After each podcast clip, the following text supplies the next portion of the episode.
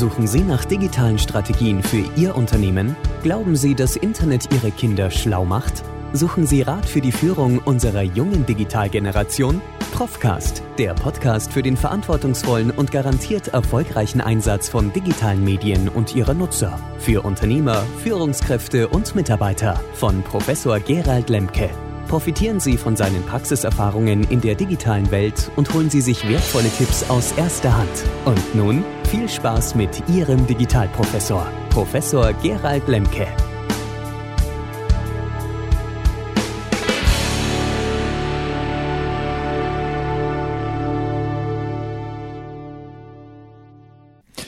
Ein wunderschönes Hallo, ja, und schön, dass Sie wieder mit dabei sind. Ich habe hier einen Podcast vorbereitet, ähm, da habe ich es mir relativ einfach gemacht. Ich habe einen Vortrag aufgenommen zum Thema ähm, disruptive Technologien und disruptive Geschäftsmodelle. Es war eine B2B-Veranstaltung, auf dem ich diesen Vortrag gehalten habe, in den ähm, ein Unternehmen ganz sehr, ganz viele Kunden eingeladen hat und für diese Kunden quasi hier einen, äh, eine Keynote, einen Incentive angeboten hat, den ich halten durfte. Ja, es hat super viel Spaß gemacht, weil es in einer Branche war, in der ich relativ äh, selten unterwegs bin, nämlich in der Getränkebranche, zumindest in der Anbieterbranche. Und ähm, ja, und da war die große Frage, wie nun neue Technologien ähm, quasi auf das eigene Geschäftsmodell wirken. Dazu muss man wissen, dass das natürlich auch eine Handels- und Industriebranche ist, die relativ konservativ tickt und ähm, quasi seinen Absatz doch über ähm, weitestgehend analoge Technologien beziehungsweise analoge Distributionen ähm, ja immer noch äh, gut äh, gestalten kann. Nichtsdestotrotz werden hier natürlich Automatisierungen in den Abläufen und in den Prozessen in dieser Branche ähm, gefordert und vielerorts auch schon umgesetzt. Das muss man schon festhalten.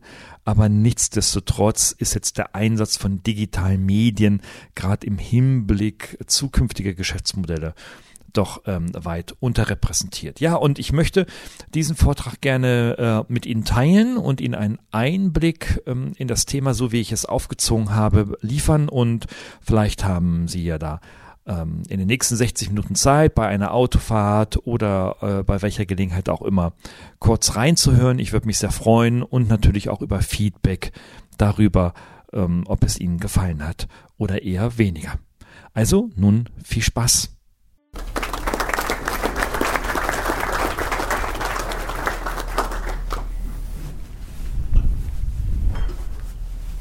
Ja, herzlichen Dank für die Einladung. Jetzt wird es untechnisch oder nicht technisch oder weniger technisch. Ich möchte jetzt ähm, mit Ihnen gemeinsam in den nächsten 60 Minuten ein wenig die Perspektive ähm, eines Adlers einnehmen und über dieses Thema digital ähm, sprechen. Darum lautet der Titel jetzt auch nicht Lösungen für ERP und ähnliche SAP-gesteuerte Systeme, sondern eher, was wir von der digitalen Disruption haben oder haben werden. Also ich beschäftige mich damit, was eigentlich ähm, wir heute tun könnten und sollten, um nun diese digitale Transformation, das heißt also die Auseinandersetzung und konstruktive Beschäftigung mit digitalen Technologien in Unternehmen angehen zu können. Weil wir haben es ja auch schon gerade gehört, dass das zwar natürlich ganz fantastische Technologien sind, die heute entwickelt werden und die auch notwendig sind und die auch in weiterer Zukunft notwendig sein werden, dass aber nach wie vor sehr viele Unternehmen heute doch das große Problem, Problem gibt es ja nicht bei uns, sondern nur noch Herausforderungen, Herausforderungen haben, ähm, im Unternehmen so etwas wie einen Kulturwandel oder eine Sensibilität für neue Technologien zu entwickeln. Und äh, das war in, vor zehn Jahren schon so, das war vor 20 Jahren so, das war auch schon vor 50 Jahren so. Und ich vermute, so meine These, das wird auch in 10, vielleicht sogar auch in 20 Jahren noch so sein. Deswegen ist es, glaube ich, ganz wichtig, jetzt einfach mal eine andere Perspektive einzunehmen, ähm, bevor man da in die konkreten Lösungen einsteigt, ähm, dessen Bedürfnis, also Bedarf ich auch sehr, sehr gut nachvollziehen kann.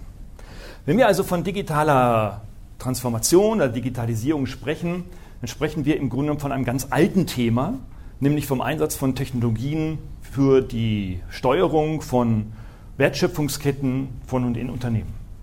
Was wir aber in den letzten zehn oder besser gesagt zwölf Jahren erlebt haben, ist eigentlich gar nicht so die digitale Transformation, sondern eine mobile Transformation. Eine mobile, die durch, die, äh, durch das Einbringen von Steve Jobs 2007 des ersten funktionierenden mobilen Computers eigentlich in die Wege geleitet wurde in Deutschland.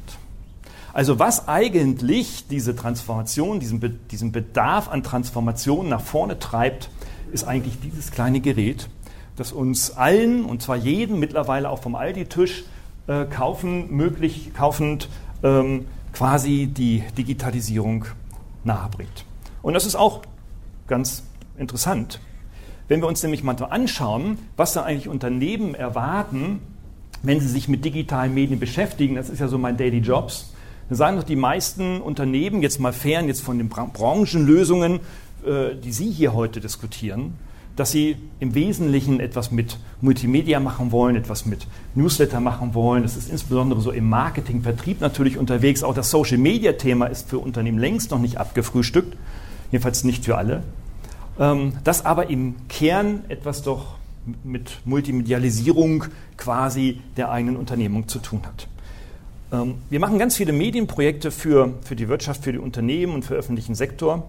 Und äh, sehr viele Unternehmen kommen auf uns nicht zu, um individuelle ähm, C++-Lösungen zu programmieren. Das machen wir tatsächlich nicht, weil wir beschäftigen uns ja mit digitalen Medien, sind ja kein Informatiker, ähm, sondern digitaler Medienstudiengang. Ähm, und die meisten, neun von zehn Projekte, beschäftigen sich tatsächlich mit dieser Multimedialisierung. Ähm, wenn man sich mit Multimedialisierung beschäftigt, wenn es also darum geht, dass tatsächlich der Bereich des Videos prioritär für sehr viele Unternehmen eine Rolle spielt, insbesondere für die Kundenkommunikation, Kundenmanagement und Vertriebsmanagement, dann geht es darum, ja, wie produziert man denn sowas eigentlich? Und auch da sehen wir, dass in Unternehmen intern natürlich keine Ressourcen vorhanden sind. Also wo gibt es in Ihrem Unternehmen schon jemanden, der professionell, also wie eine Agentur, professionell Videokampagnen machen kann? Da gibt es nicht sehr viele. Ausnahmen bestätigen die Regel, ohne Frage. Also kommen Sie natürlich zu solchen staatlichen Hochschulen wie zu unseren, weil Sie sagen, da gibt es ja eh alles umsonst, bezahlt ja der Steuerzahler, also mach uns das mal für umsonst. Am besten deine Studenten machen das für uns umsonst. Und dann machen wir sowas auch. Tatsächlich auch für umsonst. Man glaubt es nicht. Weil Studenten sollen ja sowas lernen, wie sowas geht. Aber dann kommt immer so die Frage, naja, was willst du denn mit diesem, mit solchen, an diesem Beispiel eines digitalen Mediums erreichen? Heißt es ja, natürlich immer äh, mehr Marktdurchdringung, die Marke soll sich stärker entwickeln, mehr Absatz, äh, äh, Kosten senken im Marketing und so weiter und so fort. Also die typischen betriebswirtschaftlichen Aspekte.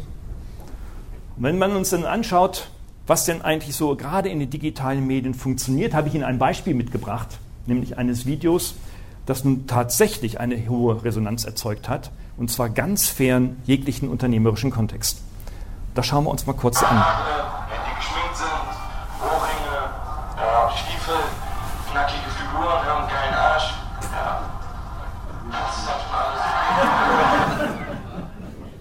Ja, ich weiß, wir sind in einer MeToo, in einem MeToo-Zeitalter. Das ist schon etwas älter. Aber wir sehen, wenn wir wenn solche Geschichten live gehen, also ins Internet gehen, dann sehen wir, dass innerhalb von 24 Stunden dreieinhalb Millionen Menschen sich das angucken, zumindest anklicken und da es sehr kurz ist, auch bis zu Ende gucken. Und dass es dann innerhalb dieser Zeit von 24 Stunden nahezu 10.000 Leute gibt, die das gut finden, naja, und so ein paar digitalfeindliche Kulturpessimisten, 1800 halt eben nicht so lustig finden. Oder Emma-Leser, wer weiß. Also, wir müssen uns also, wenn wir uns mit Digitalisierung, also mit digitalen Medien im Konkreten in Unternehmen beschäftigen, uns mit einem Genre beschäftigen, das für uns Unternehmen neu ist, jung ist. Es ist nicht das Medium, es ist nicht die Technologie, sondern es ist im Grunde genommen die Verallgemeinerung von Funktionsmechanismen, wie Medien funktionieren. Und warum gucken sich das dreieinhalb Millionen Menschen an? Was denken Sie? Erstmal, weil der Titel natürlich auch knackig ist, das wollte ich auch schon, wollten ja viele, gerade Männer ja auch schon mal, mal wissen, um so ihr Verhalten zu optimieren, wenn sie in den Club gehen am Wochenende, also die Jüngeren unter uns. Hm? Warum gucken sie sich das an? Weil da irgendwie was Witziges, was Komisches ist, weil da irgendwie etwas passiert, was erheitert und eigentlich mit Business gar nichts zu tun hat. Und das ist das, die große Herausforderung, die wir auch immer wieder haben. Sitzt du mit einem Geschäftsführer zusammen, der sagt, ah, ich will ja Profit machen, mehr Absatz im Markt XYZ haben und dann kommst du mit solchen Beispielen. Da sagt er irgendwie so, ja, Moment mal, das ist Trash-TV, das ist nach Feierabend, jetzt machen wir die Sachen vor dem Feierabend. Das muss ernst sein. Das muss bitter ernst sein. Ja, damit unsere Kunden, wir müssen ja professionell wirken, da kann man sowas nicht machen. Aber genau da liegt die Herausforderung von digitalen Medien. Wenn wir uns weiter anschauen, was, weil das ist mein Kerngebiet, nämlich die Mediennutzungsforschung, also ich beschäftige mich tatsächlich damit, mit der Kernfrage, was muss passieren, damit Menschen sowas nutzen, dann kommen wir zu ganz interessanten Ergebnissen, wenn man sich so in die Forschung hineinbewegt. Und glauben Sie mir, ich werde Ihnen nichts von Forschung weiter erzählen, außer hier ein paar Zahlen nennen, weil sie einfach prägnant sind. Wir haben also mal mit einer äh, Universität in Bonn, mit der Uni Bonn, ähm, vor vier Jahren ein Projekt gestartet, in dem wir eine App entwickelt haben, die wir in Deutschland an über 670.000 Smartphones verteilt haben, beziehungsweise sich Nutzer das herunterladen durften. Und äh, das ist eine Trojaner-App gewesen, die natürlich aber sichtbar war, ähm, in denen der Nutzer beim Herunterladen und bei der Nutzung die Datenschutzerklärung, die damalige deutsche Datenschutzerklärung unterschreiben musste. Und er musste damit unterschreiben, damit er sich, dass er sich damit einverstanden erklärt, dass wir sein Smartphone, sein Tablet für ein halbes Jahr ausspähen. Also wir haben ein halbes Jahr, das was Google und Amazon und wie sie alle heißen, natürlich so den ganzen Tag seit vielen, vielen, vielen Jahren machen, weiß ja nur heute wirklich jeder, haben wir auch gemacht, aber legal. Und interessant war natürlich, das Erkenntnisinteresse war nämlich die Frage, ja, was machen denn die Deutschen zwischen 14 und 65 tatsächlich auf diesen Geräten? Also wenn es darum geht, dann mobile ähm, Mobile-Anwendungen für betriebliche Wertschöpfungsprozesse zu entwickeln, wird das wirklich genutzt? Ja klar, also wenn das der Lagerarbeiter nutzen muss, wenn das sein Kernarbeitsgebiet ist, zu seinem Kerninstrument gehört, ja natürlich nutzt er das. Ja, das steht in seinem, zur Not schreibt man das in seinen Arbeitsvertrag drin, du musst das da nutzen und wenn nicht, dann gibt es zwei Abmahnungen, das Übliche. So, aber wenn das nicht so ist, wenn ich also Mitarbeiter in einem größeren Kontext motivieren darf oder soll oder muss, etwas zu nutzen, was sie nicht unmittelbar für ihre Arbeit brauchen, was sehr, sehr, sehr häufig in der digitalen Transformation heute vorkommt. Dann müssen wir wissen, wie das funktioniert. Wir sehen also heute nach diesen Ergebnissen, dass durchschnittlich in Deutschland in den letzten drei Jahren zwischen 14 und 65 das Smartphone dreieinhalb Stunden täglich genutzt wird. Wir haben ungefähr ähm, wissen es nicht, die Zahlen damals waren ungefähr um die 180 Millionen Smartphones im Markt. Wir wissen, dass ungefähr 70 Prozent aktiv sind, also mit aktiven äh, Mobilfunkverträgen äh, online sind. Und dann können Sie das natürlich hochrechnen, wie viel das auf jedes Smartphone letztendlich nutzt. Aber weil wir ja nicht die Masse der Smartphones erfasst haben, sondern nur die Nutzer, können wir hier von ungefähr 600.000 repräsentativ als größte Studie der äh, Smartphone- und der Tablet-Nutzer ähm, sprechen. Dreieinhalb Stunden ähm, online. Das heißt also, wir haben hier schon eine sehr ausgeprägte Nutzungszeit, Netto-Nutzungszeit, in denen Anwendungen aktiv genutzt werden. Es ist nicht das einfach mal herausziehen eines Smartphones, gucken, wie spät es ist. Das haben wir gar nicht erfasst. Also alles, was unter 20 Sekunden war, haben wir nicht erfasst, sondern wir haben alle Aktivitäten über 20 Sekunden erfasst. Dreieinhalb Stunden netto pro Tag, jeden Tag, sieben Tage die Woche, jeder Deutsche. Das ist eine ganze Menge. Das heißt, wenn Sie also in einem B2C-Markt unterwegs sind, B2B ist es nochmal ein bisschen was anderes, aber in einem B2C-Markt, wo Sie also direkt an Endkunden oder vielleicht sogar an Händler verkaufen, dann sind solche Zahlen schon relativ wichtig, weil man guckt natürlich schon auf den äh, insbesondere mobilen Endgeräten, für welches Getränk ich mich denn entscheide oder was ich auch einkaufe. Wir sehen, dass die Telefonierfunktion nicht mehr genutzt wird. Wer telefoniert auch schon noch, außer die 50-Generation, die das noch irgendwie mit W-Scheibe gelernt haben damals, äh, zu der ich ja auch gehöre. Ähm, aber in, unter den Jüngeren, alles was über 30 geht, wird es eigentlich faktisch nicht mehr genutzt. Es sei denn, ich brauche es als Geschäftstelefon, also als mobiles Geschäftstelefon, dann sieht das wieder anders aus. Aber auch die Geschäftstelefonnutzung hat ja hier den Schnitt gehoben, weil wir die ja auch mit erfasst haben. Das heißt also, im Privaten ist er noch deutlich geringer. Ähm, Jugendliche zwischen 13 bis 17 telefonieren weniger als zwei Minuten im, am Tag. Die am häufigst genutzte Anwendung ist, das muss man auch für digitale Medien, wenn man sich damit im, Unternehmen, im Unternehmenskontext damit beschäftigt, eben nicht äh, die absolut die neue Trink-App von Aldrink oder ähnlichen, sondern es ist nach wie vor, man mag es kaum glauben, immer noch Facebook. Facebook ist die am häufigst genutzte, also am häufigst gestartetste und am längsten genutzte App auf den deutschen Smartphone. Ich frage mich dann immer, wenn in, so im Kreis nachher beim Mittagessen, wenn wir noch so ein bisschen klönen sollten, irgendwie, ähm, dass mir ganz viele Menschen erzählen, dass sie das überhaupt nicht installiert haben ähm, und dass ja auch gar nicht dann so sein kann. hm, frage ich mich auch, ja, wie kann das denn denn so sein? Naja, und das ist halt einfach Statistik. Ne? Wenn Sie es denn nicht nutzen, also wenn denn Sie jetzt, sage ich mal, rund geschätzte 95 Personen es nicht nutzen sollten in diesem Raum, müssen da draußen vor dieser Tür 95 Leute sein, die das doppelt so viel nutzen. Hm. Und überlegen Sie mal, könnten das Ihre Kinder sein? Könnten Sie es vielleicht selber sein? Sind es vielleicht schon die kleinen Enkel im Kita-Bereich? Frühkindliche Erziehung, Stichwort. Oder vielleicht schon die in der Grundschule, Medien, Kindererziehung. Wer weiß, wir wissen es ziemlich, ziemlich, ziemlich genau. Es sind eben nicht die Kinder und Jugendlichen, ähm, zumindest nicht die Jugendlichen, jungen Erwachsenen bis 25. Es sind insbesondere, jetzt halten Sie sich fest, in der Zielgruppe von 29 bis 40. Kernzielgruppe, die diesen Schnitt nach oben treibt. Die nutzen am häufigsten Facebook. Also, wir können also wissen, dass die sozialen Netzwerke eben nicht in der jungen Zielgruppe angekommen ist. Die bewegen sich da signifikant heraus, sondern insbesondere in der mittleren Zielgruppe. Das ist ganz interessant. Ähm, Mark Zuckerberg von Facebook hat ja nun angekündigt, dass er jetzt Facebook auch weiterentwickeln will ähm, zu einer Dating- und ähm, Kennenlernplattform. Äh, gut, dass er das sagt, weil das ist die häufigste Nutzungsform von Facebook in dieser älteren Zielgruppe. Wir wissen das schon und Zuckerberg weiß es auch. Und jetzt macht das bloß offiziell und kommt dann ein roter Button hin mit Herzen so. Wir wissen auch, dass ähm, das Gerät bis zu 150 Mal aktiviert wird innerhalb von diesen dreieinhalb Stunden, was natürlich auch dazu führt, ähm, dass wir in der digitalen Transformation eben nicht nur jetzt von Effizienzsteigerung, Umsatzsteigerung, Kostensenkung reden, sondern dass wir natürlich auch davon reden, dass die Aufmerksamkeit des Nutzers stark fragmentiert ist. Das müssen insbesondere Marketingleute sich in die Genetik ihres Stammhirns hier vorne rein tätowieren lassen ähm, dass die Aufmerksamkeit, auch wenn man in diese digitalen Medien hineingeht und in einen Massenmarkt hineingehen möchte, einfach sehr, sehr schwierig mit Aufmerksamkeit zu füllen ist.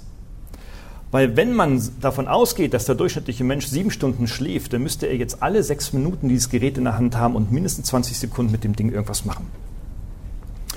Wenn ich über etwas nachdenke, kriege ich das in sechs Minuten nicht hin. Äh, also bei einfachen Geschichten kriege ich das schon hin. Wie viel Bier trinke ich heute Abend? Das kriege ich auch in 20 Sekunden hin. Aber wenn ich jetzt betriebliche Lösungen oder einen Artikel schreiben darf oder an einem konkreten Problem arbeite, wo es keine schnelle Lösung gibt, wenn ich auch mit mehreren Menschen zusammenarbeiten muss, um dieses Problem zu lösen, brauche ich einfach diese Zeit, dann brauche ich mehr Zeit. Die Fragmentierung hält mich davon ab und das führt dazu, dass auch Konzentration senkt. Das heißt, wir müssen digitale Medien auch in der Informationstechnologie, auch für die Informatik, so entwickeln, dass sie so vollidiotensicher ist, dass auch der blindeste, unaufmerksamste weiß, wo er seinen Finger draufzulegen hat, um eine bestimmte Funktion auszuführen. Und das beschreibt den Erfolg von Apple iPhones und den Klonen von Samsung, Sony, wo sie alle herkommen heute. Wir sehen auch, dass der produktive Einsatz von digitalen Medien über den mobilen Einsatz gering ist. Das haben wir herausgefunden, indem wir alle also die klassischen Anwendungen, die bei einem Neugerät installiert sind, sowohl bei den Apple als auch bei den Samsung S7-Telefonen und damals das Apple 7-Telefon. Ähm, das waren die beiden Geräte, die haben wir uns angeschaut und haben die kategorisiert in produktive Anwendung, nicht produktive Anwendung.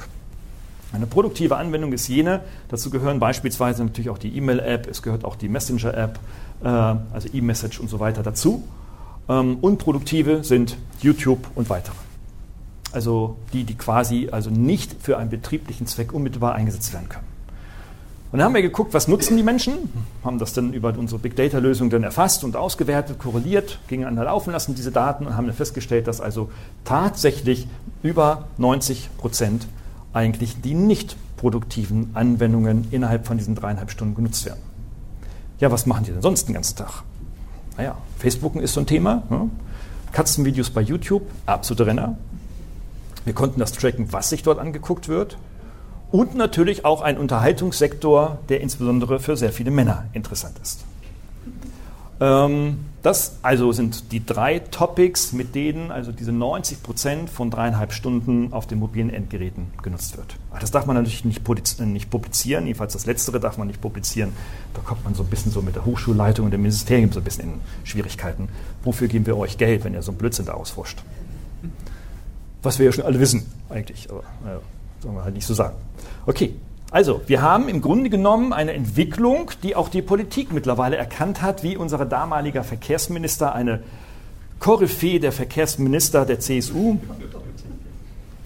Ähm, sicherlich ein Schwergewicht in der CSU, aber alles, was nördlich von Würzburg ist, mein Gott, ähm, schon schwierig.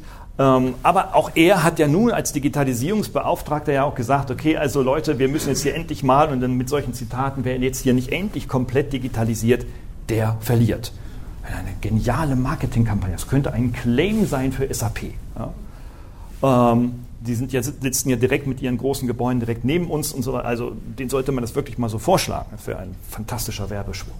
Wenn nicht komplett digitalisiert, ähm, der verliert. Ist es tatsächlich so? Wenn wir uns die Vergangenheit anschauen, dann bewegen wir uns jetzt mittlerweile in so einer vierten Revolution, industriellen Revolution. Die anderen drei, die wir vorher hatten, liefen alle sehr langsam. Der einzige Unterschied zu der heutigen ist, dass sie etwas schneller verläuft, weil einfach Informationstechnologie etwas schneller ist als die Entwicklung eines Automobils.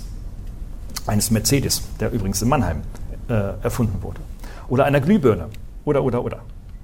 Ähm, da brauchen wir schon ein bisschen länger. Aber nichtsdestotrotz ähm, haben wir nicht so dieses Tempo, was uns nach vorne getrieben wird seitens der Politik und auch seitens der Medien, die uns natürlich auch sagen, dass diese Digitalisierung im Rahmen von Transformationsprozessen von Unternehmen natürlich auch dazu führt, dass Mitarbeiter Angst kriegen, weil sie einfach unglaubliche Angst auch vor diesem Tempo haben.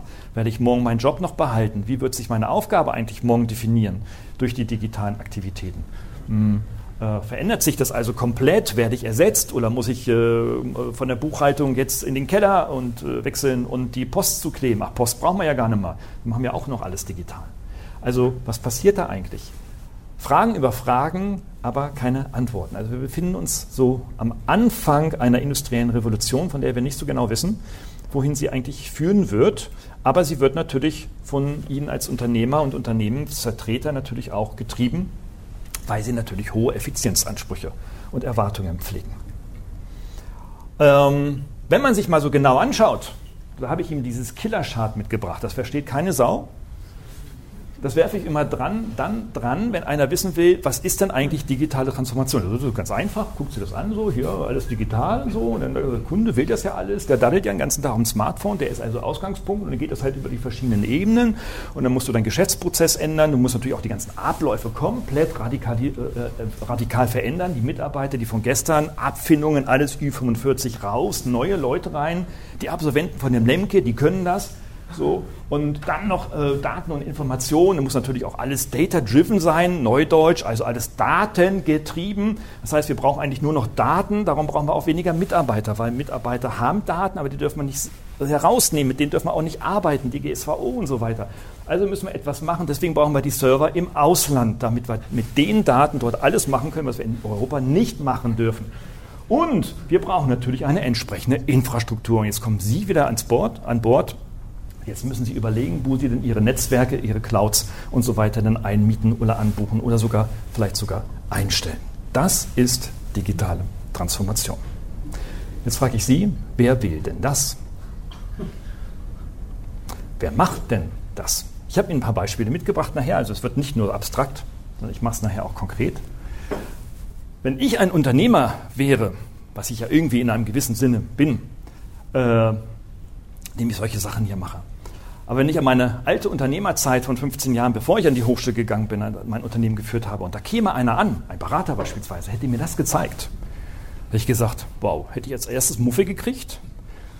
Meine Mitarbeiter, dem wären der Kaffee im Hals stecken geblieben, wenn sie das gesehen hätten, weil sie natürlich dann die Angst entsprechend hätten.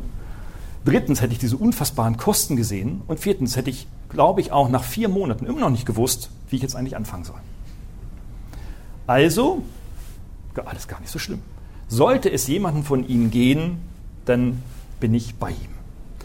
Aber wir haben natürlich wieder auf der anderen Seite, Sie kennen dieses Werbeplakat, was ja in NRW entwickelt wurde, ähm, von dem Herrn Lindner, ähm, der seinen Wahlkampf 17 damit gestartet hat, Digital First, Bedenken Second, immer wieder etwas ganz anderes. Wir scheinen also etwas getrieben zu sein, beziehungsweise sehr viele Protagonisten sorgen dafür, dass wir sehr getrieben werden in eine ja, digitale Revolution, dass wir also sofort und alles digitalisieren müssen, weil wir sonst weg sind. Tot, pleite, insolvent, so wie Thomas Cook gestern. So, weg, Aber wir wissen, Thomas Cook, ne, Regierung gibt da ein paar Kredite, die Kondors fliegen also weiter jetzt und äh, dann wird es auch so gehen. Also, aber also mit dem Mittelständler kriegt, der kriegt sowas nicht. Ja. Da hängen zu wenig Arbeitsplätze dran. Wir scheinen also tatsächlich irgendwie eine Richtung zu fahren. Ähm, ich habe sie mal Digitalien genannt, von der wir aber gar nicht wissen, in welche Gleise oder wo werden eigentlich die Gleise gezogen. Ähm, deswegen haben wir natürlich auch eine Studie gemacht, ähm, indem wir ähm, Unternehmen mit, und zwar gezielt Mittelstandsunternehmen ähm, in Baden-Württemberg befragt haben, also das sogenannte Ländle. Da gibt es ganz viele Automobilzulieferer, ganz viel mit, äh, Mittelstands, auch sehr viele Hidden Champions, gerade im Maschinenbau. Und ähm, da haben wir eine große Datenbank, dann haben wir die angeschrieben und so weiter. Mensch, wir wollen eine Studie machen. Wir wollen jetzt mal wirklich wissen, wie seht ihr denn das? Also, wie geht ihr eigentlich mit diesem Megatrend der Digitalisierung um? Und eine erkenntnisleitende Fragestellung war, wollt ihr da jetzt wirklich so disruptiv vorgehen? Disruptiv im Sinne von radikal. Und ich erkläre Ihnen gleich noch, was es also besonders, ähm, das Besondere des Disruptiven ist. Oder seht ihr eher so das gelassen und entspannt, ja, ach, wir beschäftigen uns da mal und dann werden wir mal unser Geschäft so evolutionär entwickeln. Also äh, wir haben jetzt Joghurts und die Joghurts gibt es jetzt in zwölf Farben und wir machen eine 13. Farbe. So, da müssen wir nichts radikal umschmeißen. Wir können das mit der bisherigen Wertschöpfung und Logistik und Gemeinstruktur auch so mit hinkriegen. Wir können auch noch eine 14, 15., 16. Farbe machen und sowas. Aber da müssen wir jetzt nichts so, so digital machen. Ich erinnere daran. Das will das alles abschaffen. 14., 15., 16. Joghurt, weg damit. Bringt nichts. Viel zu teuer. Und äh, dann haben wir natürlich auch gefragt, womit beschäftigt ihr euch? Und dann habe hab ich mal so die Buzzwords mitgebracht, die kennen Sie, glaube ich, mittlerweile alle. Big Data, Cloud Computing, Gamification ist vielleicht so ein bisschen neuer. Also, dass ich quasi ähm, meine Mitarbeiter und meine Kunden motiviere, indem ich ihnen ein Computerspiel gebe. Das habe ich dann auch mal gemacht, habe ich meinem Töchterchen, das war damals neun, den Computerspiel in die Hand gegeben, sage ich, bist du jetzt motiviert ins Bett zu gehen? Nein, Papi. Ich möchte weiterspielen. Da kriegen Sie ganz locker aus 40 Stunden Verträge 50 Stunden Verträge. Wenn wir bloß Computerspiele auf den Rechner spielen. Aber natürlich auch Industrie 4.0, klar, natürlich also die Technisierung von Wertschöpfungsketten in Unternehmen. Großes, großes Thema, aber auch das nichts Neues, meine Damen und Herren, nichts Neues. SAP macht das seit über 40 Jahren tagtäglich im Geschäft, entwickelt Software und Customized Software als ein Beispiel von Unternehmen. Oder auch das Internet der Dinge, das wir insbesondere dann über die äh, Verwanzung von Hardware äh, mit Softwareeinheiten, also Sensoren ganz konkret bekommen, so wie es Glas als, ähm, äh, ähm, äh, als Landwirt, äh, Landmaschinenbauer so ähm, entsprechend macht. Da weiß also dann schon der Traktor, wann der Mähdrescher voll ist, wenn er gemäht hat und bewegt sich dann vollautonom denn auf dem Weg direkt hinter den Glas und dann wird das abgefüllt. Alles automatisch, da braucht man keinen Menschen mehr für. Landwirtschaft ist ja auch anstrengend, oder? Morgens um vier aufstehen, ein Freund von mir ist Landwirt. Ah, das ist schon ein harter Job. Und dann abends noch mit dem Deutzen durch die Gegend oder mit dem Glas durch die Gegend heizen. Ne? Ähm, aber er hat sich jetzt einen neuen gekauft, das ist so ein Riesending, ich weiß nicht mit wie viel 100 PS. Er sagt, das macht richtig Spaß, die dürfen 45 fahren. Ne? Und da, also SOV ist da nichts dagegen. Ne? Aber auch so Begriffe wie Mobile Payment, Sharing Economy, also das, das, das Verkaufen von Produkten über soziale Netzwerke, alles so Ideen und Social Business, ah, da, also womit Sie sich da alles beschäftigen. Wir haben dann natürlich auch konkret nachgefragt, was machst du denn dann konkret? Ähm, und da waren die Antworten dann eher schon auch dünner. War also auf dem Stand, wir beschäftigen uns damit. Ähm, es scheinen Zukunftsentwicklungen zu sein, mit denen wir uns beschäftigen müssen, weil getrieben von außen. Und was wir damit genau machen, ähm, wollen wir nicht. Ähm, und häufig wird dann die Frage auch an mich oder an Kollegen auch gestellt und gesagt, Mensch, ah, Mensch, Lemke, du machst doch jetzt den ganzen Tag dieses ganze Digitalgedöns, das musst du doch mal sagen, wie mache ich denn jetzt so, so, ein, so, so ein Social Business bei mir und so weiter. Und das kann ich Ihnen auch gar nicht in zwei Sätzen beantworten, weil ich erinnere daran, einfach ganz, ganz, ganz viel an Grundlagen gar nicht vorhanden ist in Organisationen, die im traditionellen Geschäft seit vielen Dekaden unterwegs sind oder in höheren Generationen auch heute noch unterwegs sind, weil diese Strukturen einfach und Abläufe einfach noch gar nicht da sein können. Das heißt also, das, was Sie jetzt mit ERP-Systemen und Vergleichbaren machen, damit setzen Sie überhaupt erstmal eine erste Grundlage, um in diese rein digitalen Geschäfte auch einzusteigen. Das Ergebnis, was uns die Geschäftsführer gesagt haben, die 312, die wir dann interviewt haben, ist, dass der Megatrend der Digitalisierung auf uns keine disruptiven Auswirkungen unsere Strategien oder unsere Geschäftsmodelle haben. Das ist natürlich schon erstaunlich. Kommen wir auf diesen Begriff der Disruption vielleicht nochmal zurück. Ein, äh, wenn Sie also bei Google, ich habe ähm, heute Morgen nochmal im Zug kurz geschaut, ist in den letzten fünf Jahren der Begriff zur Digitalisierung, wenn man also bei Google Suchmaschinen-Ranking nachguckt, der Begriff Disruption der am siebthäufigst genutzte Begriff in der Rubrik Informationstechnologie. Ähm, der am häufigsten, der am Platz 1 genutzte Begriff ist, sind neue Geschäftsmodelle. Also Disruption nach wie vor ein sehr, sehr guter, großer Begriff, auch in Deutschland. Wenn Sie in Amerika, insbesondere in diesem kleinen Tal auf der Landkarte von, von Nordwestamerika sind in Kalifornien, das sogenannte Silicon Valley, das Sie auch alle zumindest vom Namen die meisten her kennen, wenn Sie sich dort bewegen, dann ist das eigentlich die Standardvokabel in allen Konjunktionen. Von Disruption über Disruptive, vom Adjektiv über das Pronomen und so weiter. Werden Sie diesen Begriff in jedem Halbsatz finden und wenn Sie auf Grillpartys dann irgendwo in dieser Tech-Szene da abends sind, die da am laufenden Band sind, dann geht es eigentlich nur um Disruptive. Was bedeutet das eigentlich? Ist es also dieses radikale, alles abschaffen, alles neu? Wir haben mal ähm, es gibt einen großen Menschen, im, im, also einen großen, körperlich großen Menschen und auch einen sehr bekannten Menschen, äh, der leitet die Business School ähm, in, ähm, im Silicon Valley, in Stanford dort, ähm, der Clayton Christensen. Und der hat ähm, eine Forschung gemacht und hat daraus ein Buch gemacht, ähm, das Sie dann auch sehen können. Ich stelle Ihnen übrigens auch diese Charts gerne zur Verfügung. Müssen da jetzt nichts mitschreiben und aus den Quellen unten können Sie dann auch die originalen Links und Verlinkungen dann aus dem PDF dann auch sich direkt suchen, wenn Sie das weiter interessieren sollte. Und ähm, der hat insgesamt 500 amerikanische, ausschließlich US-amerikanische Unternehmen befragt und insbesondere jene, die in den letzten Jahren finanziell nicht so gut gingen und auch viele insolvent gingen. Und kam dann zu dem Ergebnis daraus, auch wirklich hitzig diskutiert wird, auch heute noch. Er sagte dann, Sie können es selber auch ganz kurz lesen, ich lese es Ihnen auch vor. Je einfallsreicher Sie sind, und je innovativer sie auf die Bedürfnisse ihrer Kunden eingehen, desto unmittelbarer sind sie vom Niedergang bedroht. Grandios. Ich finde den deswegen so grandios, diesen Kernsatz, den er quasi als Ergebnis fasst, weil er unserer deutschen Kultur so diametral widerspricht. Von dem wir doch in den letzten 20 Jahren immer nur Kundenorientierung gehört haben, der Kunde im Zentrum, alles wird um den Kunden herum gemacht man muss sich um die Bedürfnisse des Kunden, die muss man erheben. Ganze Markt, eine ganze Marktforschungsbranche weltweit kümmert sich darum, die Bedürfnisse von heutigen und zukünftigen Kunden zu identifizieren. Und dann kommt ein Typ aus einem kleinen Tal, wo es immer nur warm ist und wenig regnet und sagt irgendwie so, naja, wenn du das machst, dann bist du bald pleite. Und das meint er aus seinen Forschungen mit den, von den insolventen Unternehmen nur US-Amerika. Ähm, herausgefunden zu haben. Meines Erachtens hat er damit sicherlich zu einem Teil recht, aber zu einem großen Teil halt auch nicht, weil wir in Europa einfach sehr viele Unternehmen haben, die eben genau das tun, also sehr, sehr kundenzentriert arbeiten und damit auch nach wie vor sehr erfolgreich sind.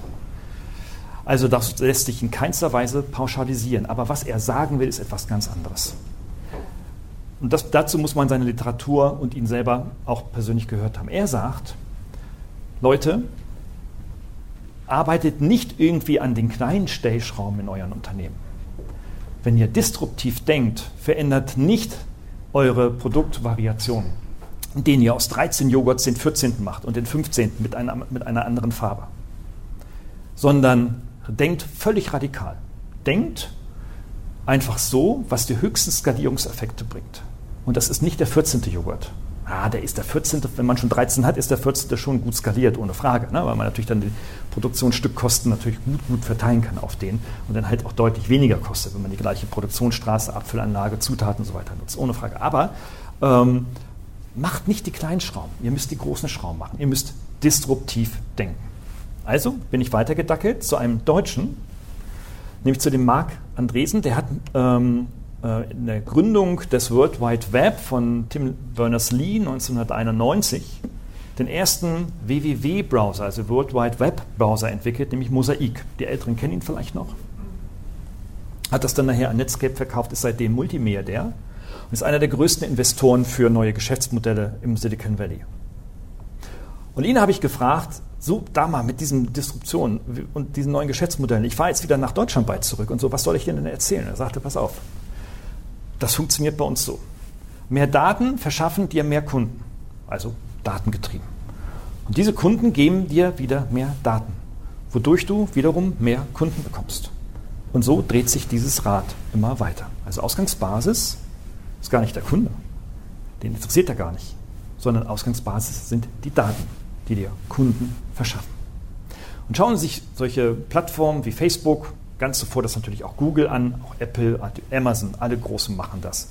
Sobald Sie bei Amazon, Amazon.de irgendetwas suchen, ein bestimmtes Buch oder ein bestimmtes Produkt, ähm, dann weiß die künstliche Intelligenz und die Big Data Lösung, also die Algorithmen wissen, dass sie das gesucht haben. Es wird unter ihrem Profil abgespeichert und deswegen werden sie, wenn sie morgen wieder auf diese Seite gehen, werden weitere affine Produkte angezeigt. Mehr Daten verschaffen dir mehr Kunden.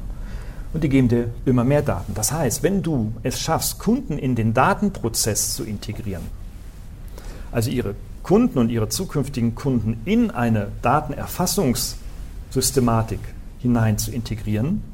Und in Europa müssen wir das ja bewusst machen mit einer Datenschutzerklärung, die ja zugestimmt werden muss. Dann fängt dieser, dieser Trial, dieser Zirkel an zu drehen. Dann gibt es immer mehr Daten, du weißt immer mehr über diesen Kunden, du kannst immer mehr Produkte und Leistungen auf diesen Kunden abstimmen.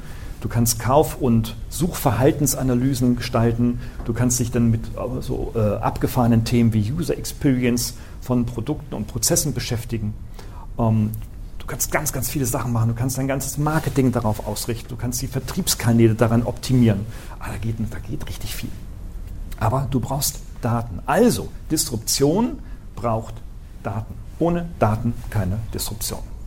In seinem, in dem Verständnis der Nordamerikaner. Da sind wir in Deutschland sowas von Meilen entfernt, ähm, weil wir so einfach nicht denken. Wir haben es nicht gelernt, so zu denken. Um, ich erinnere noch ähm, an die, ich weiß gar nicht, ich glaube in den 70er Jahren war es an, den, äh, an die Volkszählung. Das wurde in der Politik im Bundestag damals ja in Bonn ähm, also kontrovers diskutiert, als es um die Volkszählung ging. Ne? Da wollte man ja wissen, die Regierung wollte dann wissen, okay, wie viele Menschen leben eigentlich hier und was machen die eigentlich und äh, so weiter, um daraus bestimmte politische Denkmuster zu entwickeln. Das ist eine Riesenrandale. Also wir haben in unserer Kultur einfach nicht dieses Denken. Also können wir eigentlich auch gar nicht in einer Logik disruptiv denken. Hm, was nun? Gucken wir uns an, was in Deutschland passiert tatsächlich. Und da gibt es die größte Studie, nicht von uns, sondern von McKinsey, und die machen schon immer ganz gutes Zeugs. Ob sie gut beraten, darüber können wir uns ja lange unterhalten, ähm, aber zumindest im Research sind die ganz gut unterwegs. Die haben im Wesentlichen drei Aktionsfelder herausgefunden, was Unternehmen mit zum Thema Digitalisierung eigentlich tun. Ähm, von links nach rechts 15, also rund 16 Prozent, also jedes siebte bis achte Unternehmen beschäftigt sich tatsächlich mit neuen digitalen Geschäftsmodellen. Also dieses Disruptive, nun von seinem Analogprodukt eher wegzukommen und vielleicht auch zeitgleich parallel in Digitalprodukte zu entwickeln, macht jedes achte Unternehmen in Deutschland. Im Silicon Valley 100 Prozent. Gibt es gar nichts anderes. Die Digitalisierung in der Interaktion mit Kunden aktuellen und zukünftigen Kunden, wo also über E-Mail und Newsletter beispielsweise Informationen äh, einseitig verteilt werden, wo vielleicht über Einkaufsportale sogar äh, mehrere B2B-Einkäufer sich auch finden, wo ähm, auch Kunden tatsächlich vielleicht an Produktentwicklungen über das World Wide Web, über Crowdfunding und ähnliche Systeme dann an der Produktentwicklung von, von Ihnen, von Unternehmen, von Flaschendesigns beispielsweise aktiv sind, machen das jedes dritte Unternehmen. Das ist angekommen offensichtlich. Auch den Einsatz von Multi Multimedia, was ich als Video eingangs ansprach, gehört dazu. Wenn es darum geht, die internen Abläufe zu optimieren, wen wundert es, sind es mehr als jeder Dritte, jeder zweite bis dritte ungefähr. In der Mitte bewegt sich dann ähm, bei der Digitalisierung der internen Prozesse. Aber ich wiederhole mich, das ist ja überhaupt nichts Neues. Das haben wir als Unternehmen doch schon immer gemacht. Interessant ist, wer macht denn alles zusammen? Und das sind rund 9 Prozent, also weniger als jedes zehnte Unternehmen. Wenn wir also von digitaler Disruption reden, dann wären wir in Deutschland, sind wir davon nicht nur Meilen, sondern ganze Kontinente, vielleicht sogar ganze Universen davon entfernt, ähm, weil einfach unsere Wirtschaftsstruktur und auch die Produkte vom Maschinenbau und so weiter ähm, gesprochen ausgehend einfach gar nicht auf solche datengetriebenen Geschäftsmodelle funktioniert. Ja, was nun? Dürfen Sie mich berechtigt fragen. Was soll ich denn nun machen? Und das ist gar nicht so einfach. Ähm, nähern wir uns mal langsam dran. Das Erste, woran man nachdenken muss, ist, dass wir in Deutschland, so jedenfalls nach CRISP Research, ähm, eine große Personal, also eine der größten weltweiten Personalentwicklungen, wir in Deutschland quasi keine digitalen Führer haben.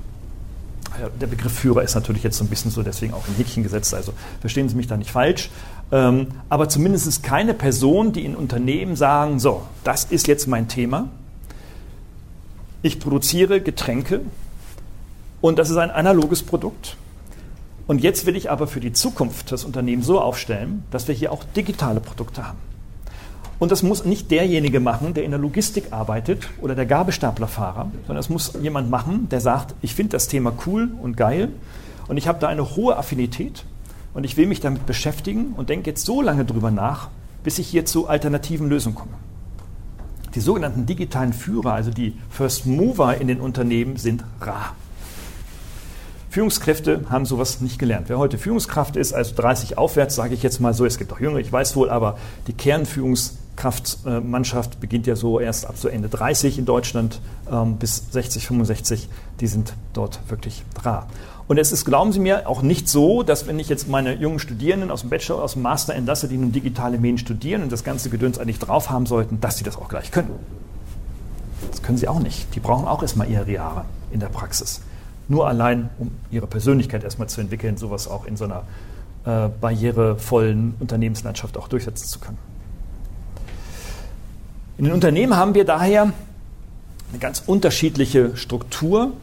Insgesamt nicht nur die Führungskräfte, sondern auch von den Mitarbeitern. Wir haben ungefähr nur so ein Drittel die sogenannten digitalen Pioniere. Sind die, die auch privaten Affinität zu dem Thema haben, aber der Rest dackelt hinterher. Also muss ich doch dafür sorgen in meinem Unternehmen, wenn ich mich mit dieser Frage der, äh, der digitalen Transformation beschäftige, welche, welche Möglichkeiten gibt es, meine Leute mit auf, dieses, auf diesen Weg zu nehmen. Und zwar nicht so, wie man das sonst immer so macht und schon gar nicht im, im, im McKinsey-Deutsch nach dem Motto Rausch äh, setzen, ne? also Personalaustausch. So, das ist, äh, hat vielleicht mal in den 70er Jahren funktioniert, das funktioniert heute gar nicht mehr. Stichwort Fachkräftemangel. Also muss hier schon irgendwie was tun und insbesondere auch die Älteren, also Ü40-Leute, die jetzt da so satt gesettelt sind, erste Führungsposition, Haus zur Hälfte abbezahlt, so, ne? so, die muss ich irgendwie mitnehmen. Also, gehe ich weiter den alten Trott oder gehe ich den neuen Weg? So digital kann man es sehen. 0 oder 1, links oder rechts. Ähm, diese Frage möchte ich Ihnen jetzt langsam beantworten, nicht sofort. Wenn wir jetzt mal so in die Zukunft hineinschauen, ich war letztens auf einer Konferenz in Wien und da stand dieses Ding dann äh, vor der Konferenzhalle ähm, nahe Wien am Flugplatz und ähm, da sieht man diesen Quadrocopter quasi. Ähm, große Technologie, Flugtaxis. Äh, unsere Staatsministerin für Digitales in Berlin hat darin sogar einen Teil ihres Privatvermögens investiert weil auch sie glaubt, dass das die Zukunft sei, dass wir alle nur noch mit Flugtaxis durch die Gegend fahren. Es gibt eine in, äh, interessante Untersuchung, die jetzt vor wenigen Tagen ähm, vom MIT in Harvard äh, erschienen ist. Die haben sich diese Technologie mal angeschaut und haben gesagt, die Dinger sind schon ganz praktisch, man kann damit tatsächlich fliegen. Die Dinger fliegen wohl auch. Ich habe es gesehen, ich, ich, also ich steige da nicht ein, aber sie fliegen wohl. Und ähm, sagen, du kannst damit also auch schon so 40 Kilometer fliegen. Ja. Wenn du weiterfliegen willst, brauchst du Batterien, weil nur Öko macht Sinn, mit Diesel macht ja keinen Sinn, ne? also brauchst du Batterien in der E-Mobilität der Zukunft. Und diese Batterien sind zurzeit um die 350 bis 500 Kilo schwer, womit sich dann mit diesen Batterien die Flugzeit um rund 60 Prozent verkürzt, aber um 70 Prozent erweitert. Also wären aus 40 Kilometern 50. interessant. Also da sind wir noch nicht so weit, was, was, was zeigt, dass ähm, wir hier natürlich hier technologische Treiber haben ähm, und manche da auch tierisch drauf abfahren. Ich sehe das so ein bisschen kritisch, ein bisschen bodenständiger. Ich bin ein Norddeutscher, sehe ich sowas bodenständig. Ähm, und, äh, aber manchmal auch noch gar nicht sinnvoll ist. Wir haben natürlich Technologien auch im Bereich des Smart Homes, Internet der Dinge. Wer von Ihnen hat denn sowas, ein Smart Home zu Hause? Wo der Kühlschrank mit dem Toaster spricht, der Toaster mit der Kaffeemaschine und der Kaffeemaschine mit ihrer Frau, sodass Sie sich nicht mehr mit der, Kaffeemaschine, äh, mit der Frau unterhalten müssen. wer, hat denn, wer hat denn sowas wie Alexa oder ähm, zu Hause? Auch keiner? Sie? Ja, ich sehe hier schon fully equipped, hier so ein paar. Okay. Ich habe so ein Ding auch zu Hause, äh, natürlich aus beruflichen Zwecken, klar.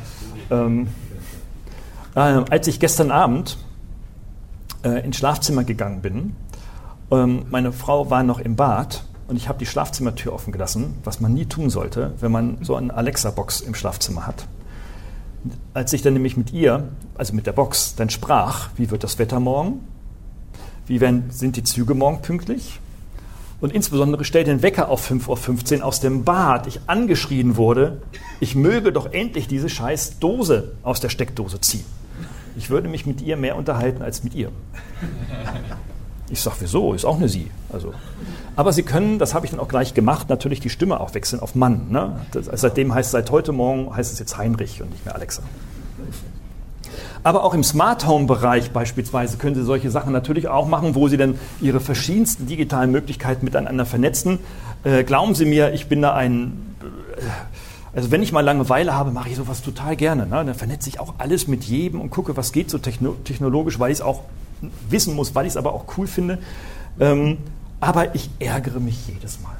Jedes Mal ärgere ich mich, weil ich die wertvolle Freizeit nicht mit meinen Kindern verbringe, sondern irgendwie individuelle IP-Adressen an zwölf Geräten mit kryptischen Passwörtern, die ich mir notieren muss, in meinen Passwortmanager managen muss, der das wieder nicht synchronisiert und es dann nachher doch nicht funktioniert, aber es dann funktioniert und ich dann in meinem Haus erzähle meiner Familie, gucke mal, jetzt kann ich mit meinem Smartphone den Föhn an und ausschalten, wo mich dann meine Tochter fragt, Junge, Papa, wer braucht denn das? Ich brauche noch nicht mal einen Föhn, sagt sie. Äh, und ich sage irgendwie so, jetzt nutzt doch endlich mal diesen Föhn. Ich also letztendlich Dinge mache, die wiederum kein Mensch braucht. Smart Home. Oder wie denn mein Freund beispielsweise, der, Nach der das Nachbarhaus äh, bewohnt, ähm, dann sagt er irgendwie so, hat sich so gefreut, dass er jetzt zwei Wochen jetzt in diesem Sommerurlaub ähm, in den Urlaub fahren konnte und ist da fully, fully equipped mit, mit, mit Digitalzeugsgedöns. Der macht also alles nur vom Smartphone. Ähm, er macht dann aber auch abends nichts anderes mehr. Ne? Also eigentlich braucht er auch keine Frau. Und Kinder ist auch nur für die Steuer.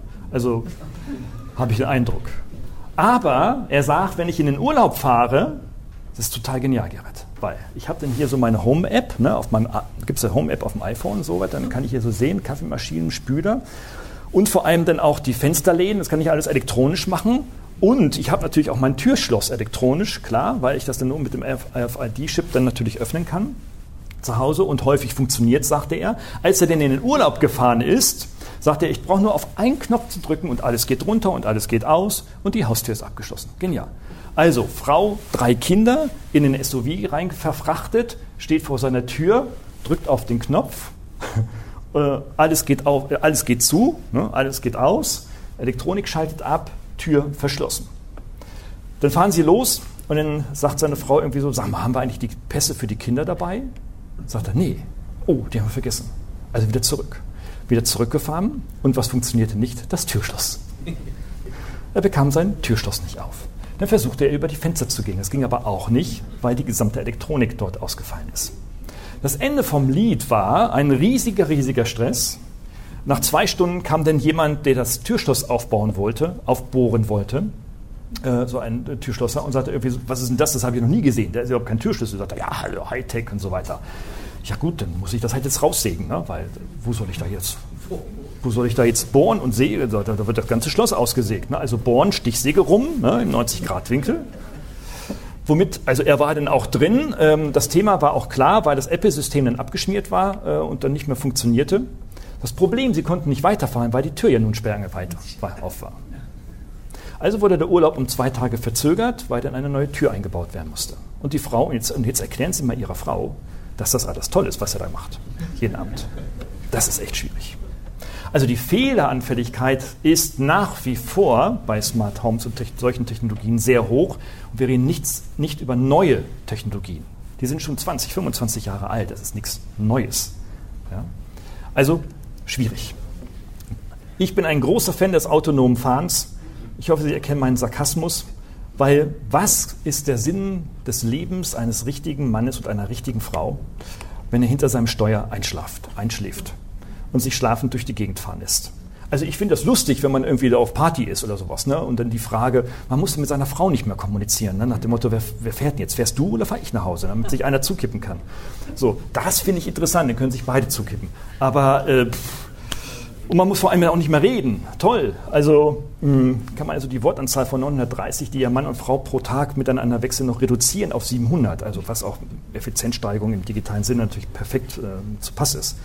Aber auch hier sehen wir, ähm, dass es Technologien gibt und wir haben im Silicon Valley das Google Auto kennen Sie. Sie haben, man hat festgestellt, dass tatsächlich nach einer Stunde rund 60 Prozent der Fahrer einschlafen in diesem Auto auf den Teststrecken. Und was hat sich Google einfallen lassen, damit die nicht einschlafen? Also in Deutschland hätten wir Stromstöße gemacht oder sowas. Ne? Nee, haben die nicht gemacht. Die haben was anderes gemacht. Und zwar haben sie auf ihren Mittelmonitoren haben sie Gamification eingebaut, also Computerspiele. Und wenn dieses Computerspiel nicht bearbeitet wird, hält dieses Auto an. ähm, ja, urteilen Sie selbst. Ähm, wir gehen mal so ein bisschen weiter. Also, was Sie, was Sie, was wir brauchen, ist, und ist so etwas wie eine, wie eine Ökosphäre. Ne, mit Fridays for Future wird ja von Ökosphären am laufenden Band gesprochen, irgendwie sowas. Und dann, wenn meine Studis fragen, was eine Ökosphäre, sagen sie irgendwie, ja, irgendwas mit Umwelt. Ich sage, ja, aber das ist schon noch ein bisschen mehr. Ne? Also eine Ökosphäre ist ja letztendlich, ich habe hier mal das Aquarium des Zahnarztes meiner Tochter abgebildet. Ich war jetzt ähm, letzte Woche beim Zahnarzt, da steht so ein riesen, riesen Aquarium dass, wenn sie abends kommen, so wie das bei uns häufig der Fall ist, immer total begrabbelt ist. Ne? Da so, hängen so halbe Donuts an der Scheibe, wo einfach die Kinder dann einfach das, diese, diese Scheibe dann begrabbeln und so weiter. Also ähm, ich habe das mit dem Filter so ein bisschen retuschiert, ähm, damit sie ein sauberes Aquarium sehen. Aber in so einem Aquarium ist es, wenn es denn funktioniert, eine funktionierende Ökosphäre. Viele Bestandteile, Wasser, Lebewesen, sehr viele Lebewesen, eigentlich diese ganze Ökosphäre ist eigentlich ein einziges Lebewesen-Konglomerat ähm, sind so aufeinander abgestimmt, dass es funktioniert. Dass also ein Fisch schwimmen kann, dass sich ein Fisch vermehren kann, dass eine Pflanze grünen kann, wachsen kann, dass ein Wels dann den ganzen Kot der Fische unten auf dem Boden aufnimmt und sich von Kot ernährt. Was für ein fantastischer Fisch. Ähm, also eine funktionierende Ökosphäre. Wir brauchen eigentlich so etwas in unseren Unternehmen. Wir brauchen so etwas wie so eine digitale Ökosphäre. Leider reden wir da viel zu wenig von Lebewesen sondern viel zu viel von Technologie. Lebewesen, letztendlich wir Mitarbeiter und Mitarbeiterinnen natürlich, die so ein Unternehmen tragen und sein Unternehmen natürlich auch nach vorne bringen können und sollten. Was aber natürlich nach sich zieht, dass sich starre Strukturen, so in Form von hierarchischen Strukturen, sehen Sie mal so links mal so geskribbelt, einfach auflösen in relativ lockere, vernetzte ähm, Strukturen, äh, in denen auch sich die Arbeit, also die, die Arbeit der Zukunft auch verändert. In denen also nicht mehr nach Befehl und Gehorsam runter und oder hochgearbeitet wird, sondern in dem sich quasi Mitarbeiter laufen und permanent miteinander abstimmen über ihr Tun. Neudeutsch heißt sowas New Work, das neue Arbeiten, also dass die neue Arbeit quasi sehr, also sehr ähm, selbstorganisierend, sehr evolutionär organisiert ist, die dann durchaus durch Technologie gestützt werden kann und sollte. Und so werden also diese sogenannten vernetzten Unternehmen, die erstmal zunächst jegliche Grundlage auch für, für digitale Disruption und disruptive Geschäftsmodelle letztendlich sind, ähm, irgendwie auch mit neuen Technologien arbeiten müssen. So, da sind wir wieder völlig d'accord. Ähm, das heißt also, da gibt es vielleicht irgendwie ein Endgerät, ein User-Interface, mit denen bestimmte Prozesse und Abläufe gesteuert werden. Wir haben das von Herrn Jung im Vorgang auch schon gehört. Ähm, das wird auch weiter zunehmen und da muss, sollte es auch weiter hinentwickelt werden. Aber wir sollten niemals vergessen, dass da auch der Mitarbeiter im Vordergrund steht. Weil wenn man solche Prozesse so hoch automatisiert, dann braucht man ja auch keinen Mitarbeiter mehr. Und da stellt sich dann für jeden die Frage, der Technologie einsetzt, wie viel Technologie brauche ich noch mit welcher Mannschaft und wie sozialverträglich kann ich Technologie auch einsetzen. Denn eins wissen wir, wenn ich es hart auf hart ankommen lasse, kann ich mit Technologie nahezu jeden Prozess, nahezu, nicht alle, aber jeden Prozess komplett automatisieren. Zumindest fast alle Prozesse teilautomatisieren. Und wenn Sie das mal so im Supply sehen, ähm, habe ich Ihnen mal das Pizza-Prinzip mitgebracht, um Ihnen das darzustellen, was denn alles notwendig ist. Jetzt beispielsweise im Supply-Management für eine Pizza. Da sehen Sie, dass also ganz bestimmte Bestandteile herbeigefahren werden müssen, ähm, die nun nicht immer alle auf Lager sind. Sie brauchen Tomaten, Knoblauch, Chili und so weiter. Sie brauchen Schweinspeck und so weiter. Alles kommt aus ganz unterschiedlichen Quellen. Das Fleisch vielleicht sogar eher aus dem osteuropäischen Land, wenn Sie massenhaft Pizza produzieren à la Wagner. Das kommt ja nicht aus deutscher Zucht. Oder wenn Sie Gewürze erzielen, äh, kommt das ja auch nicht aus Omas Garten, irgendwo aus Köln-Neuss.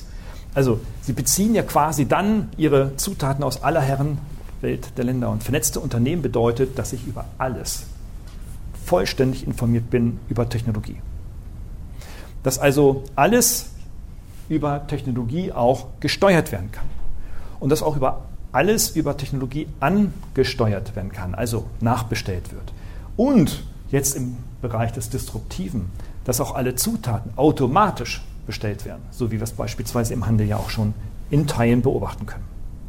Das Pizza-Prinzip ist so ein Beispiel. Und jetzt können Sie mal so einen Test machen, weil das ja vermutlich für jeden von Ihnen im Unternehmen ganz anders ist. Sie können ja mal sagen, okay, sich die Frage stellen, mein Unternehmen ist in der Lage, sämtliche Informationen zu unseren Produkten in diesem Bereich, an diesem Beispiel angelehnt, den Komponenten und Rohstoffen transparent in Echtzeit bis in den letzten Winkel der Erde zurückverfolgen. Bei wem ist das schon der Fall? Natürlich eine doofe Frage, weißt du, so Reinkulturfrage. Ja? Okay, dann muss ich logischerweise davon ausgehen, dass es bei allen nicht der Fall ist. Ne, also wenn nein, dann müssen wir mit Frage 2 weitergehen.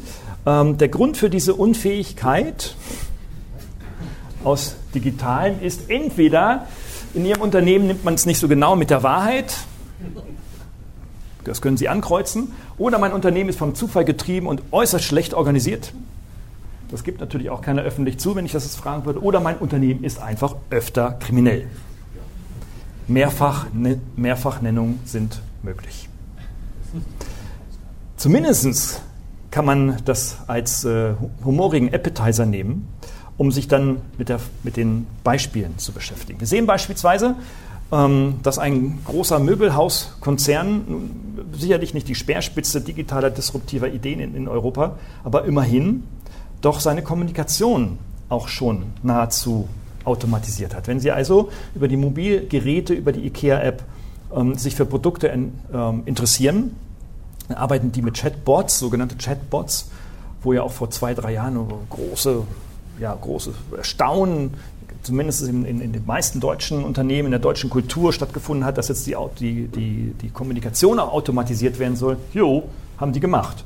Also, wenn du dich beispielsweise mit Standard, für Standardprodukte interessierst, antwortet dort ein Algorithmus und der ist so programmiert. Das können Sie mit relativ wenig Aufwand in Ihrem Unternehmen einsetzen. Das ist ein vier- bis fünfstelliger einmaliger Invest, der auch nicht gepflegt werden muss. Jedenfalls nicht durch, dauerhafte, durch dauerhaften IT-Service. Ähm, so etwas kann man beispielsweise machen, um so eine Ökosphäre anzusteuern. Ich sage nicht, dass Sie das machen müssen. Das macht ja auch nicht immer und für jeden Sinn, aber doch für immer mehr. Wenn Sie beispielsweise bei der Telekom, der Taxifahrer hat mir erzählt, was die Telekom für ein SCH. Unternehmen sei, weil die riefen gerade an, dass der Techniker heute kommen sollte während seiner Arbeitszeit. Er hat sich tierisch darüber aufgeregt, dass der schon dreimal da war, ähm, aber nun gerade heute kommt, wo er eigentlich arbeiten muss. Und die dreimal, wo er da war, ich sage ja, warum ist er denn da nicht reingekommen? Hat er, ja, weil die so D. sind. Ähm, ich bin umgezogen, der ist immer zu meiner alten Adresse gefahren. Ich sage, ja, Pech gehabt. Ne? Er rief dann seine Frau an, das denke ich mir auch jetzt wirklich nicht aus, er rief dann seine Frau an und faltete erstmal seine Frau. Sie wollte gerade einkaufen gehen, dass sie unbedingt zu Hause bleiben sollte, weil jetzt endlich der Telekom-Techniker kommt. Und er hatte recht. Wenn der Kunde nicht da ist, bezahlt man 49 Euro. Wenn der Techniker nicht da ist, bezahlt man nichts. Muss aber einen halben Tag zu Hause bleiben. Das ist Irrsinn. Keine Kundenzentrierung. Disruptiv, überhaupt nicht. Völlig am Puls der Zeit vorbei. Also wenn, dann doch lieber schon mal sowas das. Und mittlerweile haben, hat auch die Telekom so ein Chatbot am Start. Wenn Sie also auf die telekom.de Seite reingehen, Kunde sind, sich dort einloggen, dann können Sie dort also auch chatten und manchmal antwortet auch jemand. Ähm, es geht aber in den Unternehmen insbesondere auch um das Thema Führung. Ich sagte ja eingangs, 7% sind keine Führer, nur 30% sind quasi die First Mover zum Thema Digital. Also müssten wir noch als Führungskräfte uns mal darüber Gedanken machen, hm, was können wir denn so als Führungskräfte eigentlich tun? Also in unserem eigenen Beritt, in unserem eigenen Arbeitsbereich. Nicht so einfach, weil ich glaube, dass Sie als Führungskraft einfach auch irre viel zu tun haben. Ganz viel Verantwortung haben, die nicht weniger wird. Und das Job Enrichment, also die Anzahl von Aktivitäten und Aufgaben, einfach auch nicht weniger wird. Und auch nicht weniger werden wird in Zukunft. Also nochmal, muss ich da jetzt noch mehr machen? Hm, entscheiden Sie selbst. Ich habe das ähm, aus einer Studie der Deutschen Gesellschaft für Personalführung, das kommt jetzt nicht von mir, und habe aber die Highlights ähm, herausgegriffen, weil nicht alles muss man da lesen, äh, was da steht, die Highlights für Sie rausgegriffen. Es gibt einige Merkmale, die für disruptive Organisationen und digitale Transformation einfach unabdingbar sind, meines Erachtens. Das ist die Verantwortung. Die Verantwortung ist in der Regel nicht mehr bei einem Chef, der alles weiß und alles anweist, sondern sie wird aufgelöst und delegiert immer stärker auf Mitarbeiter. Und zwar auch auf die, die jetzt keinen akademischen Abschluss haben müssen. Das heißt also, jeder nimmt im Grunde genommen teil an der gesamten Entscheidungsfindung. Informationen als ein weiteres Beispiel müssen in Echtzeit vorliegen und vor allem auch vollständig. Schaue ich aber auch in unsere Organisationen hinein, insbesondere auch in die Mittelstandsorganisationen, da werden ja Kundendaten immer noch mit Excel gemanagt.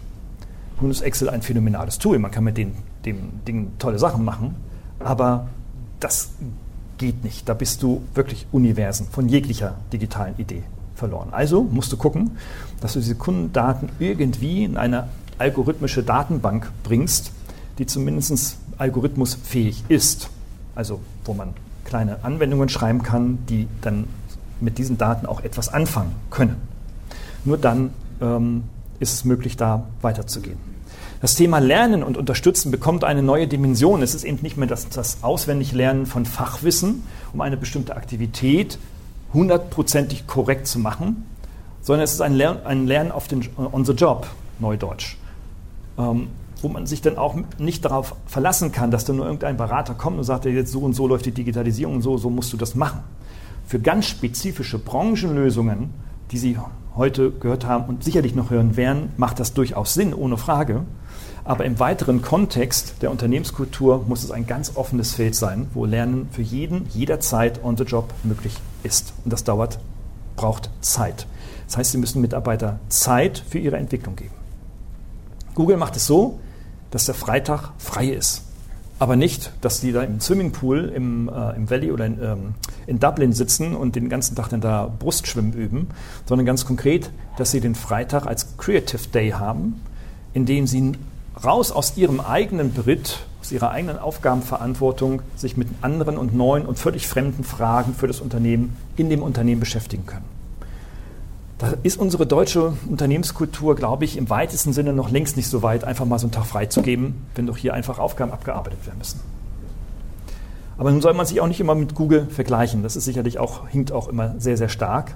Aber zumindest, wenn man sagt, meine Leute sollen sich weiterentwickeln, sollen sich mit, dürfen sich mit digital beschäftigen, dann braucht das Zeit und diese Zeit muss ich ihnen zur Verfügung stellen. Dieser Logik kommt man nicht vorbei. Und wenn man Mitarbeiter befragt, wollen sie genau das. Die Haufe-Studie hat schon 2014, 15 herausgefunden, ähm, nicht das aktuellste, die aktuellsten Zahlen, aber es gelten heute umso mehr, ähm, haben nämlich die Mitarbeiter, Mitarbeiter befragt, insgesamt 11.000, also rund 12.000 äh, Mitarbeiter befragt, was du denn in deinem Unternehmen am meisten machen kannst und wie du eigentlich so in diese Entscheidungs-, Informations- und Lernprozesse integriert bist. Und sagen doch die meisten, naja, also ich kann schon Dinge entscheiden, drei Viertel sagen, ich kann schon Dinge entscheiden, die mich persönlich treffen. Also kann ich in meinem Büro das Fenster aufmachen oder zulassen, das kann ich schon selber entscheiden sagt, ah, das ist deutsche, deutsche Errungenschaft. Aber die meisten sagen auch, äh, oder die wenigsten sagen, ich kann aber an dem Unternehmen selber nicht mitdenken. 25 Prozent jeder Vierte sagt, dass Unternehmen, die die Unternehmensführung betreffen, ich eigentlich keinen Einfluss habe, ich noch nicht mal Informationen habe. Auch damit muss man sich dann als Führungskraft beschäftigen. Die Aufgabe und Delegation auch von, von Macht natürlich ist da eine ganz wichtige Frage. Aber wenn es in Zukunft gehen soll mit der jungen Generation, mit New Work, mit neuen digitalen Technologien, mit neuen vernetzten Unternehmen, kommt man nicht umhin, sich mit der Beteiligung von Unternehmen zu, äh, mit, von Mitarbeitern in Unternehmen zu beschäftigen.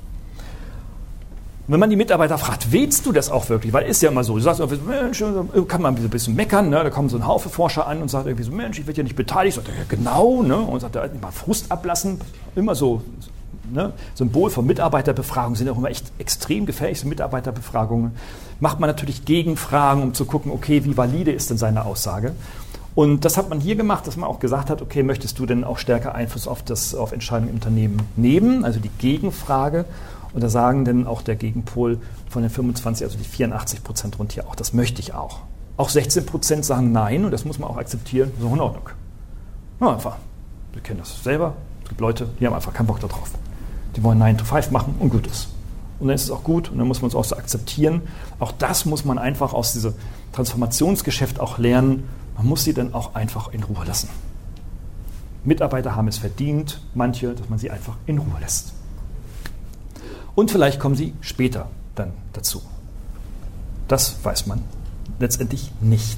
Also im Mittelpunkt steht der Mensch. Neben allen Technologien und allen tollen technologischen Fortschritten, die wir heute schon haben und die wir in Zukunft noch haben werden, steht im Mittelpunkt nach wie vor der Mensch. Mitarbeiter produzieren Produkte für Kunden.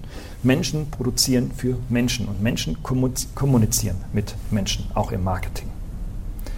Das ist für Logistiker vielleicht ein bisschen anders. Logistiker kommuniziert mit Gabelstapler oder ähnlichen. Ähm, es gibt also, ich will damit sagen, auch natürlich Berufe, die dann extrem menschenfrei orientiert sind. Auch ein Wissenschaftler ist relativ menschenfrei. Er sitzt einfach an seinem Schreibtisch und denkt sich Sachen aus. Aber manchmal befragt er Menschen. Und wie kann sowas sein? Zum Abschluss habe ich ja gesagt, wie kann man sowas jetzt so angehen? Ähm, ich habe da schon in den letzten Jahren alles Mögliche ähm, ausprobiert, bin auch ganz offen für neue Methoden, bin im Valley wie auch in China unterwegs und gucke an, wie machen die das so. Also die zwei Topics, äh, Highlights quasi weltweit zum Thema Digitalisierung.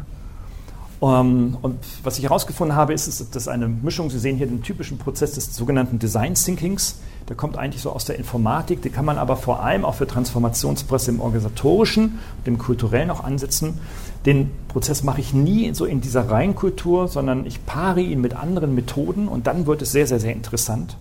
Letztendlich geht es darum, dass wenn Sie, nehmen wir mal so ein Beispiel, weil ich den jetzt äh, nächste Woche Anfang nächste Woche gleich habe, so einen Zwei-Tages-Workshop zu haben mit einer Geschäftsleitung, wo es um, an dem ersten Tag nur um Inspiration geht. Wo es also darum geht, über Beobachtungen, über individuelle persönliche Standpunkte das Thema im Unternehmen verstehen zu können, auch das Thema digital verstehen zu können, Anknüpfungspunkte zu finden, ohne zu werten oder zu gewichten zunächst erstmal. Also je nachdem, wo Sie im Unternehmen stehen, könnte das so ein ähm, Ansatzpunkt sein, um dann später in die Ideenfindung und das ist auch neu. Das soll ja kein Laberende haben, nach dem Motto, haben wir uns mal zwei Tage getroffen, schön Kekse gegessen und der Kaffee war auch ganz nett, sondern es werden dann auch Prototypen erarbeitet. Keine technischen Prototypen bitte, sondern halt organisatorische Prototypen. Das sieht dann so aus, dass man halt auch wirklich so sehr interaktiv, sehr strukturiert dann auch arbeitet ähm, und äh, dann quasi so weitergeht. Ich habe Ihnen noch mal zwei Beispiele jetzt mit, oder ein Beispiel mitgebracht, eigentlich sind es zwei. Ähm, die ich so genial finde. Was ist das? Nö, keine Getränke. Null Punkte, durchgefallen. Mündliche Prüfung morgen. Okay. Nein, es sind keine Getränke. Es sind Getränke drin. Es sind Verpackungen. Sie sehen natürlich nur Verpackungen, klar. Also Sie sehen Verpackungen. Also hier war auch die Aufgabe, und das ist auch so aus genau exakt diesem Prozess, den ich Ihnen gerade beschrieben habe, entwickelt worden, einfach neue Verpackungen mit den jeweiligen Fruchtstoffen zu entwickeln. Etwas völlig Innovatives, etwas völlig Neues, das man natürlich jetzt aus Vertriebsperspektive nochmal genauestens durchdenken muss. Ne? Also wie kann es transportiert werden, über welche äh, Paletteneinheiten und so weiter, wie wird es verpackt, wie wird es gestapelt, damit es auch sicher im Laden beispielsweise steht. Das ist noch nicht passiert, aber diese Prototypen existieren. Und dann haben wir weiter gedacht, nein, eigentlich war es so ein Nebeneffekt, ähm, aus so einem ähm, äh, wiederholten Workshop. Da ist nämlich sowas entstanden. Oh, Moment, jetzt habe ich zu viel gedrückt. Wissen Sie, was das ist? Das ist das gleiche Prinzip. Man nimmt also die Frucht und wendet es aber auf ein anderes Gebiet an. Das Klopapier. Das Klopapier. Sowas von grandios. So ein Klopapier. Wir haben es zu Hause, das Klopapier, es ist phänomenal. Meine Kinder flippen täglich aus und sagen, sagen dann nicht mehr, wenn sie auf dem Klo sitzen, Papi, äh, hol mal Klopapier. Nee, das ist bei uns out, sondern hol mal die Erdbeere. So, meine Frau war anfangs überrascht. Die dachte irgendwie so, es gibt keine Erdbeeren auf dem Klo, Kind auf dem Klo wird nicht gegessen. Und in einem zweiminütigen Vortrag darüber, dass auf dem Klo nicht gegessen werden soll. Und dann musste meine Tochter meiner Frau, und so ist es in Unternehmen halt auch, erklären, du alte Frau, Erdbeer ist gleich Klopapier hier. Und das musst du noch lernen. Machen Sie das Beste draus, machen Sie aus Ihrem Klopapier was Neues. Herzlichen Dank für Ihre Aufmerksamkeit.